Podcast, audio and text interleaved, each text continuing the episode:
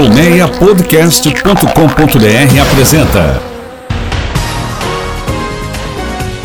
Autorama, o mundo dos carros em podcast. Olá, seja muito bem-vinda, muito bem-vindo. Começa mais um Autorama com a apresentação de Fernando Miragaia, esse que vos fala, e direção de Sérgio Carvalho. E você sabe que todas as semanas nosso podcast traz as informações mais importantes ou curiosas do mundo dos carros. Então, pega carona aí conosco e afivela o cinto, vambora! No programa de hoje eu vou falar sobre três SUVs que estão para chegar ao Brasil ainda esse ano, com direito ao inédito utilitário da Fiat e um jipão de luxo chinês. Tem momento KBB com Hector Vieira que vai mostrar que o Toyota Corolla também é rei entre os seminovos e usados. E hoje é dia de retrovisor especial carros clássicos com André Deliberato, que vai trazer também um duelo sobre rodas. Isso aí, vai falar de dois clássicos brasileiros dos anos 70, Opala e Maverick. Antes disso, aqueles recados importantes, vai lá no Spotify, na Apple Podcasts, no Google Podcasts ou em outros agregadores de áudio e se inscreve nos canais do Autorama. Ativa o sininho, que muitos deles têm, parecido com aquele sininho do YouTube, que aí você vai ser avisado quando pintar programa novo no pedaço. Tem também o nosso player no Primeira Marcha. O endereço do site é www.primeiramarcha.com.br e as nossas redes sociais, claro, para você seguir e curtir as fotos dos carros que eu falo aqui. Estamos no Instagram, no Facebook e tem aquele nosso canal esperto no Telegram, totalmente grátis. Sérgio, engata a primeira e acelera! Quem acha que os lançamentos de SUVs vão esfriar agora nos últimos dois meses e meio que temos aí de 2021? Um alerta ao estilo Sérgio Chapelin no Globo Repórter. Ainda vai ter muito utilitário esportivo sendo apresentado até chegar a hora de encarar a rabanada, panetone e aquela salada com uva passa que sua tia insiste em fazer. Bem, eu separei dessa quantidade aí de SUVs que ainda vão chegar três lançamentos muito aguardados para esse ano e dois deles da Caoa Cherry é que a marca reserva ainda muitos SUVs aí para o mercado no apagar das luzes de 2021 e também em 2022. Mas esse ano, entre eles, já tem um programado aí que é o remodelado Tigo 5X. O carro já mudou na Ásia e aqui seguirá mais ou menos o mesmo visual que tem no mercado chinês: grade, para-choque, faróis novos. Dá uma olhada lá no nosso Telegram para você ver como vai ficar o Tigo 5X linha 2022. Em termos mecânicos, o SUV compacto vai manter o mesmo motor 1.5 turbo, porém vai passar a usar câmbio CVT com nove marchas simuladas no lugar da atual transmissão de dupla embreagem. Esse câmbio CVT é o mesmo que já está no Arriso 5 e no Arriso 6, os dois sedãs que a Caoa Cherry vende aqui.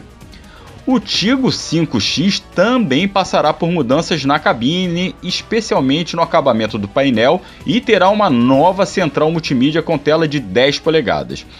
O SUV é produzido em Anápolis, Goiás, e chegará por volta de novembro, como eu disse, como linha 2022, e preços entre 120 mil e 130 mil reais para dessa forma brigar com modelos topos de linha do Volkswagen T-Cross e do Honda HRV.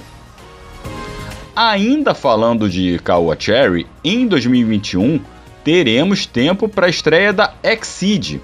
Exceed é o nome da divisão de luxo da Cherry na China e essa marca vai estrear no Brasil com dois SUVs.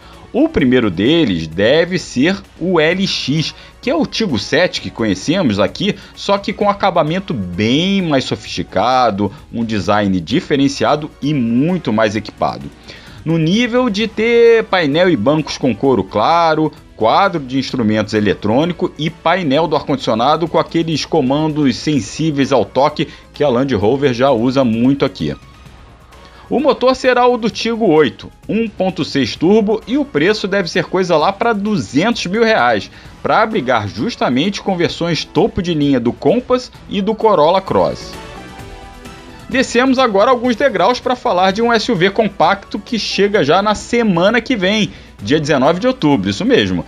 É o Pulse, o inédito jipinho da Fiat que vem sendo mostrado aí em doses homeopáticas, né? Foi o carro do BBB 2021 e finalmente será apresentado formalmente, oficialmente.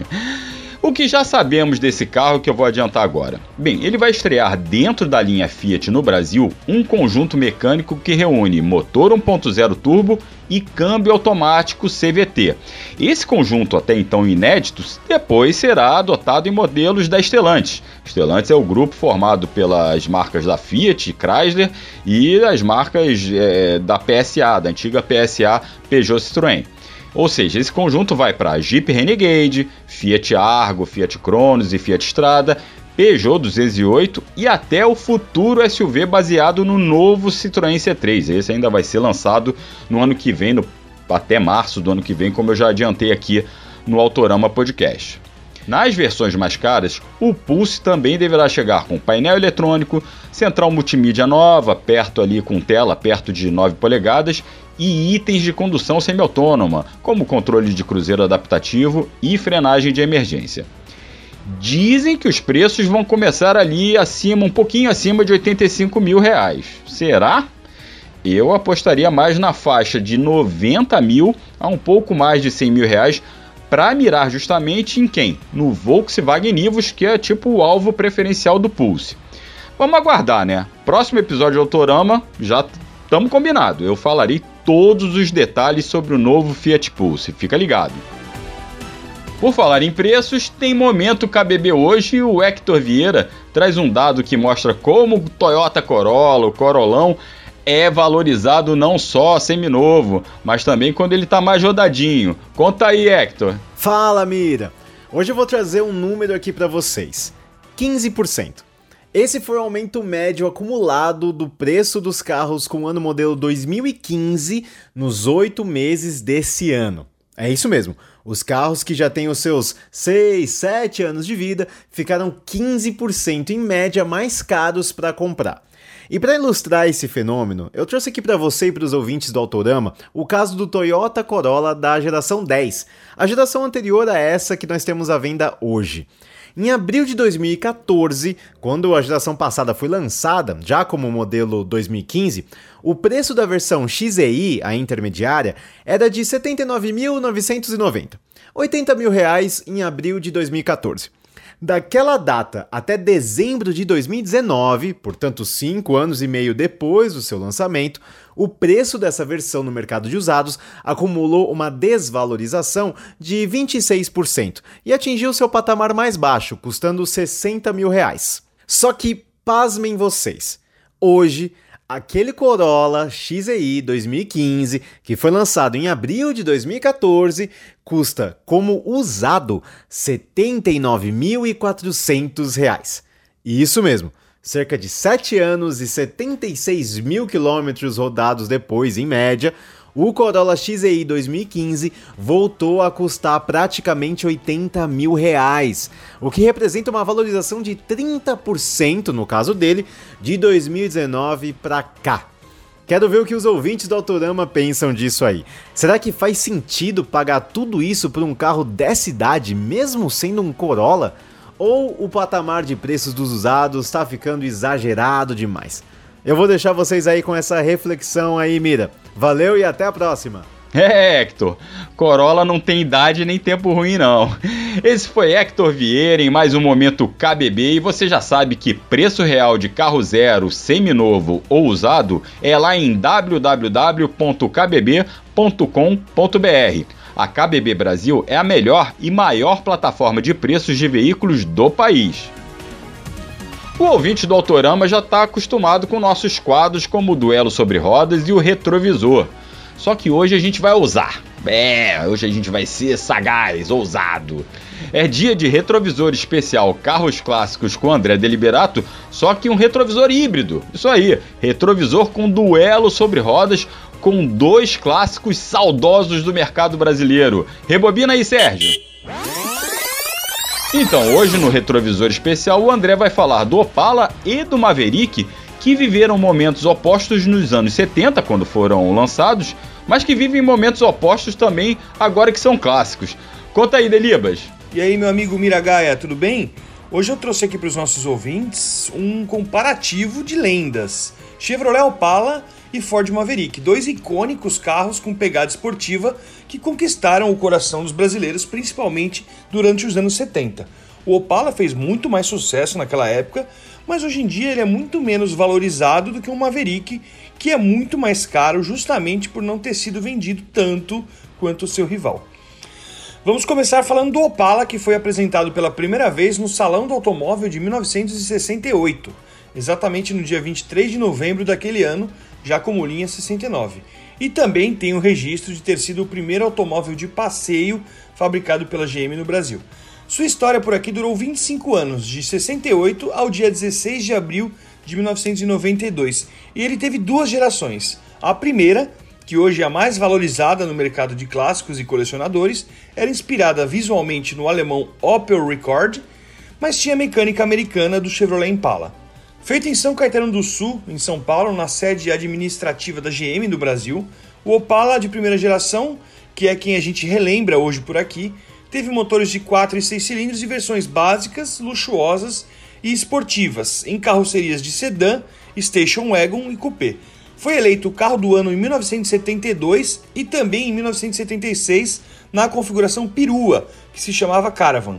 No fim da história, teve quase um milhão de unidades, sempre com motores carburados, e ele foi sucedido pelo Ômega, que era outro projeto da Opel.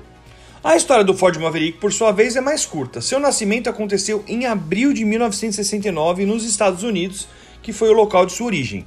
O projeto nasceu com um só objetivo: combater a invasão de carros europeus e japoneses no mercado americano, principalmente do Volkswagen Fusca, que era um dos modelos populares mais conhecidos por lá naquela época. Para se ter uma ideia, Mira, muitos executivos da Ford chegaram a chamar o Maveco de projeto anti-Fusca, para você ter uma noção. Feito com base na plataforma do Ford Falcon, o Maverick era um coupé médio compacto, menor que o Mustang, que era médio, algo parecido com o que hoje podemos ver com a dupla Honda Civic e City, por exemplo, um carro um pouquinho menor que o outro, e ele tinha um padrão clássico de muscle car, assim como o Opala de primeira geração. Então eles tinham motor dianteiro, tração traseira, bastante potência no motor e espaço principalmente para duas pessoas. O Maverick teve motores de 4, 6 e 8 cilindros. A versão GT, a configuração que mais fez e ainda faz sucesso entre os apaixonados pelo carro, nasceu só em 71, dois anos depois na sua estreia. Mas isso lá nos Estados Unidos. No Brasil, ela chegou junto com o lançamento nacional do carro no Salão do Automóvel de São Paulo de 1972, embora suas vendas tenham começado só em 73. Com a estreia do Maveco, o Aero Willis e o Itamaraty se aposentaram. Mas antes de falar sobre o Mavecão, Mira, deixa eu te contar uma história curiosa. Pois é, Delibas, conta aí que o Maverick não era bem o que o cliente brasileiro queria. Mira, a Ford decidiu fazer uma clínica com alguns clientes antes de trazer o Maverick para cá, para ter a experiência do consumidor com o lançamento que a marca pretendia fazer. E eles mostraram alguns carros para alguns clientes, para alguns consumidores sem identificação. E entre eles estavam um Chevrolet Opala, o Corcel, um Ford Taunus alemão e um Ford Cortina britânico. E claro, o próprio Maverick norte-americano. E cara, o público escolheu o Taunus e não o Maverick. Só que o tempo para correr atrás do Opala era curto. O Opala já estava fazendo sucesso. O Opala já tinha sido eleito o carro do ano. E algum executivo importante da Ford decidiu trazer para cá então o Maverick e não o Taunus que havia sido escolhido. Mas isso tem uma explicação. A empresa queria usar o máximo de componentes do Aero Willis, que já estava, entre aspas, subindo no telhado, e o Taunus europeu era trabalhoso de ser produzido e precisava de um motor que só ficaria pronto em 1975. E o resumo da história é o seguinte: o Maverick, que tinha o motor antigaço do Willis, acabou ficando com seu lugar. Agora, André, a época também não ajudou o Mavecão, é? Só que a crise do petróleo atrapalhou sua história. A Ford decidiu trocar alguns motores e com isso acabou deixando em linha algumas versões de configuração 6 cilindros. Com o preço mais caro do combustível por conta da crise, ele acabou ganhando a fama de ser um carro que andava como 4 cilindros, só que bebia como um V8, era beberrão. Em 75, esse motor mais moderno que faria parte do projeto do Taunus, um 4 cilindros, que era menor, mas muito mais eficiente que os 6 cilindros do carro, começou a ser feito no Brasil e ajudou o Maverick a respirar um pouco nas vendas. Mas lá fora, nos Estados Unidos, ele já estava em fase final de projeto, e isso significa que no Brasil ele não ia durar muito mais. Nos Estados Unidos, o Maverick se aposentou em 1977. No Brasil, ele durou dois anos a mais e ficou vivo até 1979. Pouco tempo depois da Ford apresentar o Corcel 2, muito mais econômico e disponível também com motor 1.6 e câmbio de 5 marchas, algo que logo caiu nas graças do consumidor brasileiro.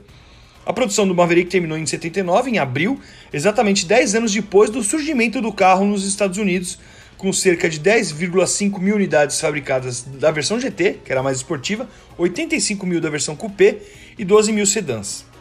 Hoje em dia, Mira, um resumo da ópera: quanto mais clássico e mais conservado qualquer um desses dois carros estiver, mais caro ele custa. Mas me diz aí, meu amigo, qual deles você colocaria na sua garagem?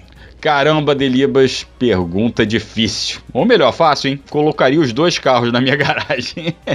Eu tive quatro Opalas na minha vida e tenho saudades de cada um deles até hoje. E eu também namorei durante anos um Maverick amarelo de um vizinho meu. Namorei não, só azarei. Fiquei no flerte, como diriam os mais clássicos. Bem, valeu André Deliberato em mais um retrovisor especial Carros Clássicos e hoje com um sensacional duelo sobre rodas com Opalão de um lado e Mavecão do outro. Valeu, Delibas! Hora de estacionar com apresentação e produção de Fernando Miragaia e direção e edição de Sérgio Carvalho. O Autorama Podcast fica por aqui. Muito obrigado pela audiência e reforço o convite mais uma vez para você se inscrever nos canais do Autorama, no Spotify, na Apple Podcasts, no Google Podcasts ou no seu aplicativo preferido.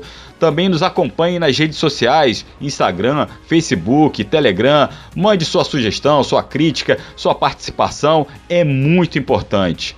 Um grande abraço, até a próxima. Use máscara, se cuida e acelera de casa. Autorama, o mundo dos carros em podcast. Uma produção colmeiapodcast.com.br. Colmeia Podcast, o rádio do seu tempo.